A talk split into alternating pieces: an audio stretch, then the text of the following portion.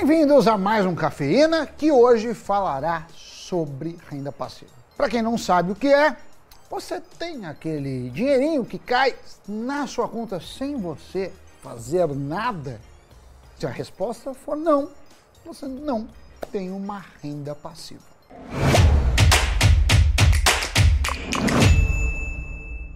Salve pessoal, Sunny Boy! Olha, receber juros por ter investido em algum ativo pode ser interpretado como renda passiva, mas alguns investimentos não têm recorrência de gerar essa renda. Então, quando se fala sobre escolher ativos geradores de renda, tem toda uma estratégia para se chegar nesse objetivo. Eu sei que a maioria gosta de fórmulas prontas, né? Tipo, ah, invista aqui ou ali, ganhe até tantos mil reais por mês, enfim. Mas o interessante mesmo é vocês entenderem um processo, que aí vocês podem ter a independência de aprender e aplicar os conceitos, estando muito mais seguros nas escolhas que vocês fazem e que envolvem o dinheiro do seu bolso.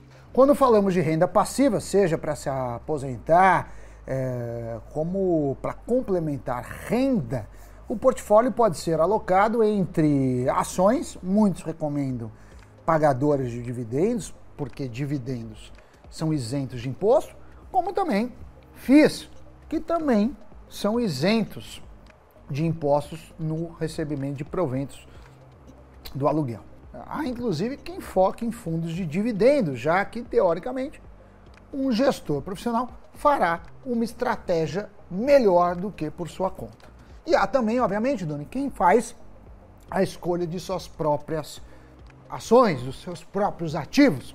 E para isso é necessário estar atento ao cenário macro e entender os setores e seus reflexos nos seus investimentos. Logo, dá mais trabalho. Quem quer montar uma carteira de ações pagadoras de dividendos precisa ter em mente a necessidade de escolher empresas que são mais maduras, que não precisam de tantos reinvestimentos e que os seus caixas estejam menos expostos a eventos que possam reduzir a sua geração de caixa, de dividendos. Ou, se estiverem expostos, que esse evento faça com que eles surfem uma onda positiva, por exemplo. No caso dos fundos imobiliários, precisa estar atento ao cenário do mercado imobiliário, dos tipos de ativos ou estratégias que esses fundos têm no portfólio e como o cenário macro afeta o seu desempenho. Um exemplo, quando a inflação aumenta, os fundos imobiliários de papel, que são aqueles que investem em dívidas imobiliárias, tendem a se dar melhor por estarem atrelados ao IPCA, que é o índice de inflação oficial do, do país. Então, se o IPCA sobe, o título de dívida também. No entanto, a máxima risco-retorno andam lado a lado, já que a inflação em alta aumenta o risco de calote em papéis de dívida, justamente porque ela cresce. Não sei se você se lembra, só que no passado recente tivemos três meses de deflação, foi em 2022. E aí, esses FIIs de papel tiveram o rendimento comprometido, né? Porque deflação nada mais é que inflação negativa. Já quando se trata dos efeitos da inflação sobre o patrimônio dos fundos, o investidor precisa levar em conta que os rendimentos dos FIIs de tijolo tendem em média, a serem corrigidos pela inflação. Isso por quê? Porque os aluguéis dos imóveis que estão na carteira do fundo têm contratos corrigidos pelo IPCA ou, geralmente, de forma mais frequente, pelo IGPM. No caso das ações, os rendimentos também têm uma, digamos assim, uma correção indireta, já que elas refletem os lucros das empresas. E esses lucros dependem das receitas, das vendas. Essas companhias tendem a fazer o quê? A repassar os aumentos dos seus custos para os seus produtos ou seus serviços. E isso faz com que aumente a receita. Consequentemente, normalmente, os lucros e então os dividendos que você recebe. O que mostra como o cenário macro pode favorecer ou não um determinado setor. Agora, um ponto necessário para se entender quando se fala de renda passiva é o chamado dividend yield projetado. Vale para FIIs, vale para ações. Ele nada mais é que a porcentagem do valor do dividendo pago por uma empresa ou FII em relação ao preço da ação ou cota. Para ter uma ideia, o yield médio das ações que formam Ibovespa é em torno de 11%. A média histórica é bem mais baixa, de 4%. Já os fundos imobiliários que formam o IFIX têm hoje um yield de 10%. E uma média histórica está na casa de 7,5%. Esses números mais altos de yield nesse ano, comparado com o histórico, tanto de ações quanto dos FIIs aconteceram porque os preços caíram. Ou seja, você manteve mais ou menos o mesmo rendimento, só que a base de preço caiu, então a taxa subiu. O que, para muitos analistas, abre-se uma oportunidade de entrar com um preço relativamente bom frente ao dividendo. Agora, tendo em vista os yields médios, quanto investir para ter uma renda passiva de 5 mil reais ao mês daqui a 10 anos? Primeiro de tudo, depende de diversos fatores e se o yield médio da carteira pode variar demais no decorrer desse tempo. Mas considerando variáveis mais conservadoras, o investidor que entrar com zero de capital vai precisar fazer aportes mensais de R$ 5.280 durante 10 anos para ter um patrimônio de aproximadamente um milhão. Esse montante vai gerar uma renda mensal de cerca de 5 mil reais de renda passiva, ou 60 mil reais ao ano. Essa conta foi feita com base em um dividend yield de 6%, segundo o Vicente Guimarães, CEO da VG Research. Se aumentar para 20 anos, o aporte mensal para ter a mesma renda de 5 mil reais ao mês o valor desse aporte mensal cai para R$ 1.560. Se aumentar para 30 anos o prazo, ele vai ser de apenas 580 reais. Então a moral da história é a seguinte: quanto maior o tempo que você tem para investir, menor o aporte que você tem que fazer por mês para chegar lá na frente no mesmo objetivo em termos de tamanho de patrimônio e de renda passiva mensal.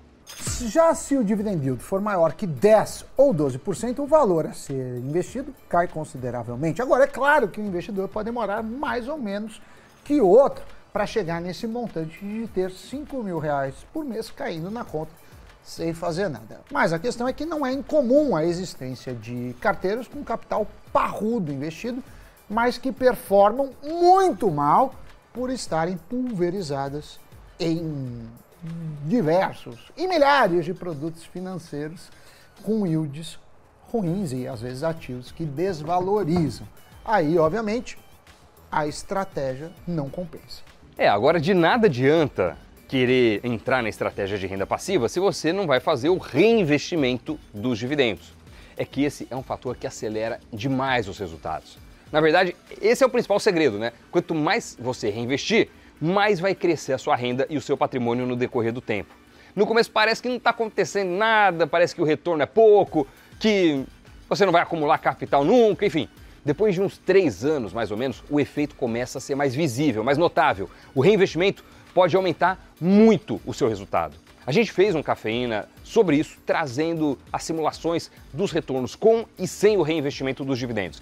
Vale a pena assistir o card está aí na tela para vocês. Agora, não falamos ainda dos setores reconhecidos por pagar os maiores dividendos. Seguradoras, bancos, empresas de energia elétrica são os mais cotados para os analistas. O setor de energia tem contratos longos, o que é um indicativo quanto à consistência do pagamento dos proventos. No entanto, as empresas sempre podem mudar suas políticas de distribuição e é preciso estar ciente disso. Se não quiser delegar por um profissional, já que existem fundos de dividendos, como falamos antes, você pode fazer a própria carteira, inclusive girar sua própria carteira e, obviamente, terá que interpretar. E, obviamente, Doni, quando faz isso, você tem que interpretar quando é hora de substituir um ativo por outro. Mas antes de investir em uma ação por causa dos dividendos, pesquise e entenda sobre o setor dela. No segmento de energia, por exemplo, tem a empresa geradora, a distribuidora e tem também a de linhas de transmissão, a transmissora. Caso da Taesa. Numa situação de calote de contas de energia ou de redução no consumo por grandes empresas ou indústrias, quem é mais lesado? A distribuidora, já quem não tem as suas receitas atreladas a esses eventos é que se dá bem. A exemplo de quem apenas cede as linhas de transmissão de energia, aquelas que a gente vê nas rodovias, por exemplo. Por isso que a Taesa pagou em dividendos no ano passado uma taxa maior que a Selic, 13,86%. A companhia tem um baixo risco, é resiliente, seus contratos de linha de transmissão são de até 30 anos e reajustados pela inflação. Por isso, alguns chamam ela de um título público da Bolsa. Se a demanda subir ou cair, ela continua recebendo pela transmissão de energia, simples assim. Analisando as ações que foram as maiores pagadoras de dividendos em meia década, estão na lista: Petrobras, Unipar, Taesa, Direcional, Romo, Semig, Copel e Vibra. Agora, claro que isso é olhando pelo retrovisor. Já olhando para 2023, Brasil Agro, Banco do Brasil, CSN Mineração, Taesa e Gerdau estão sendo indicadas pelas casas de análise. Já do lado dos setores que não devem entregar bons dividendos estão varejo, transportes e saúde, segundo a Genial Investimentos. Gostaríamos de trazer aqui uma carteira montada de renda passiva, mas não podemos, porque não somos analistas. Agora tem vários analistas né, que fazem esse trabalho, inclusive casas de análise. Nossa parte é jogar luz sobre o assunto para abrir a cabeça de vocês e, claro, que tiver interesse, tem muito material na internet para vocês irem mais a fundo. Espero que tenham tido bons insights sobre o tema e agora chegou a vez e a hora de chamar o Giro de Notícias. O presidente executivo da Tesla, Elon Musk, está planejando visitar a China ainda em abril. Ele quer uma reunião com o primeiro-ministro do país asiático. A China é o segundo maior mercado da Tesla depois dos Estados Unidos. Sua fábrica em Xangai é o maior centro de produção da fabricante de veículos elétricos. Uma visita de Musk marcaria sua primeira viagem à China desde a pandemia de Covid-19 e desde que Xi Jinping garantiu um terceiro mandato como presidente do país. Uma crise bancária e os temores de uma recessão têm diminuído as perspectivas para IPOs este ano em todo o mundo.